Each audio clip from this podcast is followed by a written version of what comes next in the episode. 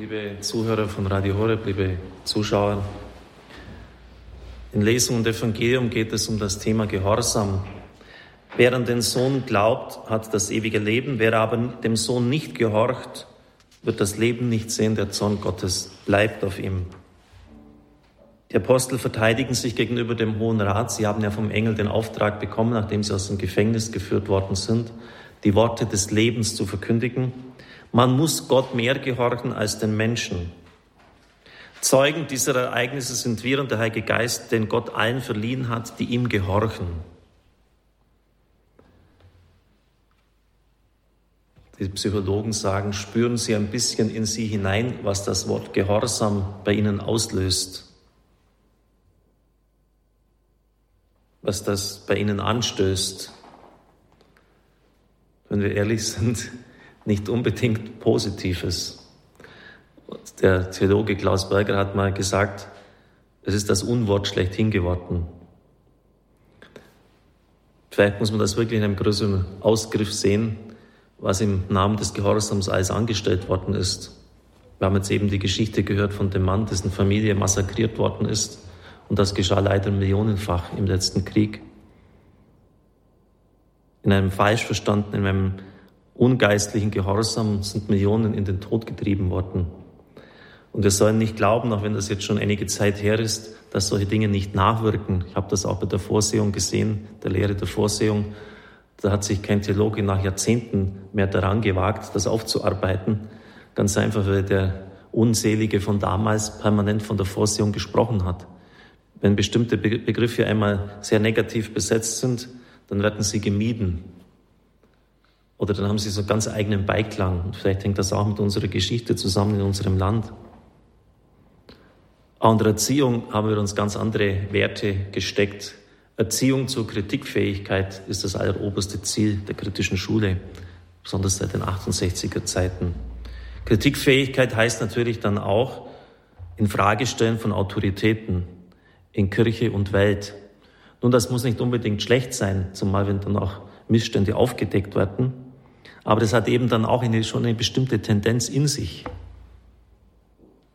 Wenn man von vornherein mit einem gewissen Misstrauen auch herangeht. Und man kann ja auch mal die Frage stellen, ob nicht oberstes Bildungsziel sein sollte, Erziehung zum Vertrauen. Einfach nur mal so locker in den Raum gestellt, zur Hingabe. Das Wort Gehorsam wage ich schon gar nicht in diesem Zusammenhang zu gebrauchen. Oder denken wir für uns selber, ist da Gehorsam wirklich so etwas ganz Wichtiges, nicht vielmehr Selbstverwirklichung und Emanzipation, freie Selbstbestimmung. Der Gegner scheint dann Gehorsam von vornherein wie, so etwas wie Fremdbestimmung. Ein anderer verfügt über mich, sagt mir, was ich tun soll. Nun, die Antwort der Heiligen Schrift ist relativ klar darauf. Vinzenz Palotte, er wurde ja vor 50 Jahren jetzt selig gesprochen, bei den Palotinern auch dieses Jahr so eine Art Jubiläumsjahr, hat gesagt, Modellum nostrum Christus ist. Unser Modell ist Christus, unser Vorbild, nach dem wir uns auszurichten haben. Und da müssen sich immer wieder kulturelle Gegebenheiten, unsere eigenen Einstellungen daran prüfen und immer wieder neu einjustieren. Auch bestimmte kulturellen Gegebenheiten müssen sich immer wieder an Christus ausrichten.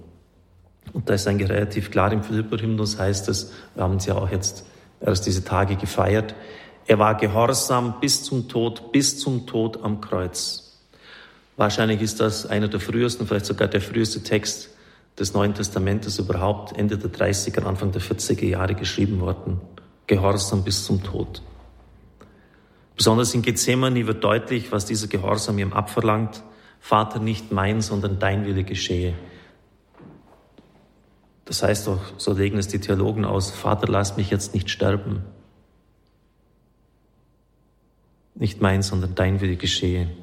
Wer will denn schon gerne maßlose Todesangst erleiden und gekreuzigt werden?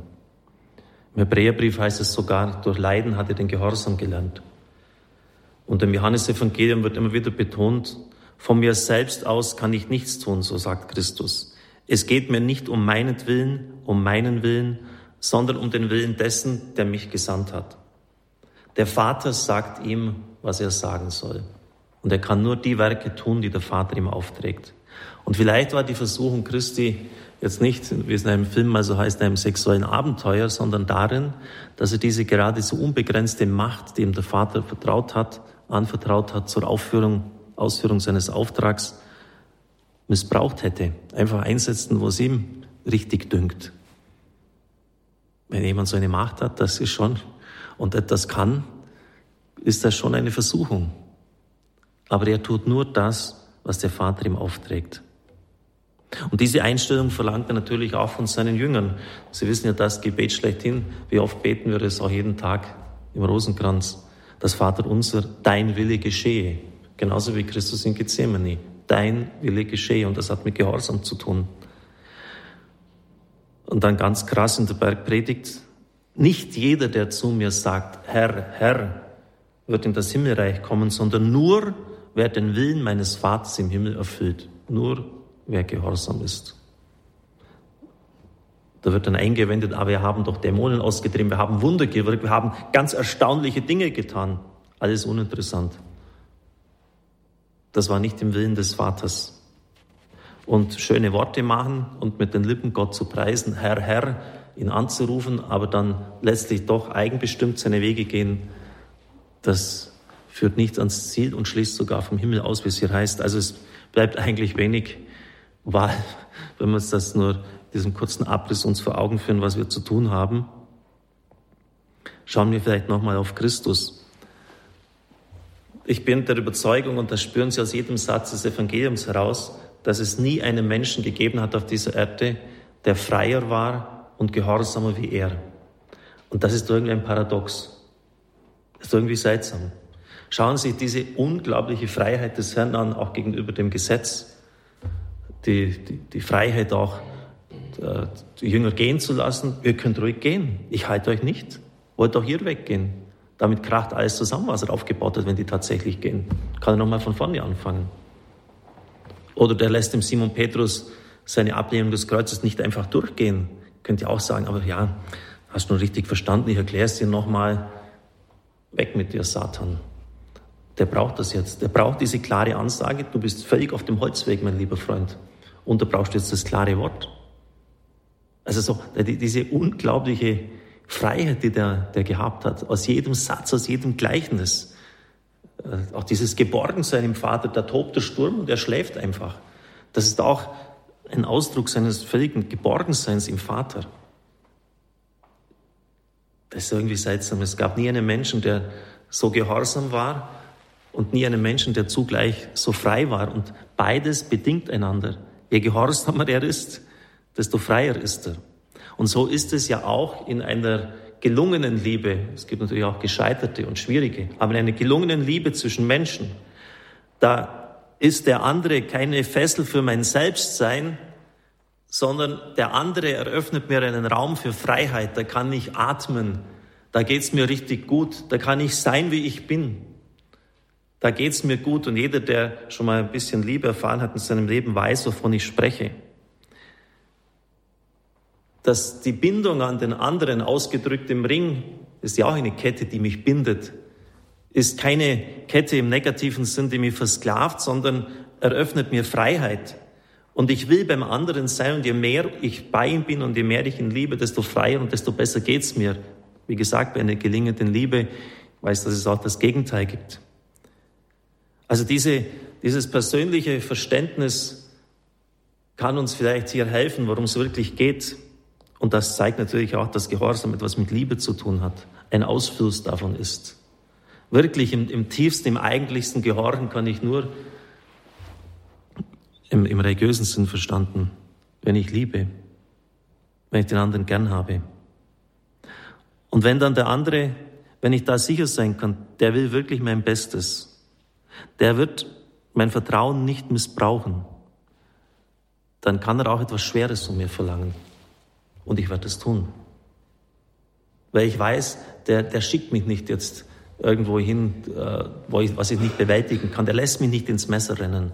Ich sehe es vielleicht jetzt nicht, aber er liebt mich so. Er wird nie etwas wollen, was mir schadet. Wird er nie tun. Habe ich so ein Vertrauen, ein Vertrauen in ihn. Und dann kann ich auch das tun, sagen wir vielleicht dann auch, gehorchen. Vielleicht kann das durch all diese ganzen Verschüttungen von Gehorsam hindurch uns wieder einen Weg öffnen. Unterordnung, Gehorsam, Igitt, möchte man noch sagen. Es wird nirgends auf die Fahne der Pädagogik geschrieben. Und doch kann keine Gesellschaft, kein Miteinander, ob das jetzt in der Schule, am Arbeitsplatz ist, in der Ehe, funktionieren ohne dieses Prinzip. Und wir sehen ja auch, wie, wie schwierig es wird in unserer Kirche, in unserer Gesellschaft, wenn das immer weniger greift, immer weniger Beachtung findet. Vielleicht sollten wir das einmal ein bisschen wieder reflektieren, um da manche Blockaden, die auch bei uns da sind, wieder zu locken oder beseitigen zu können. Je mehr ich mich binde an einen Menschen im guten Sinn, wo ich weiß, der, der vertraut mir und der missbraucht mein Vertrauen nicht, desto freier bin ich. Das gilt natürlich dann besonders auch für Gott. Je gehorsamer ich bin, desto freier bin ich, desto mehr Freude habe ich in meinem Herzen. Amen.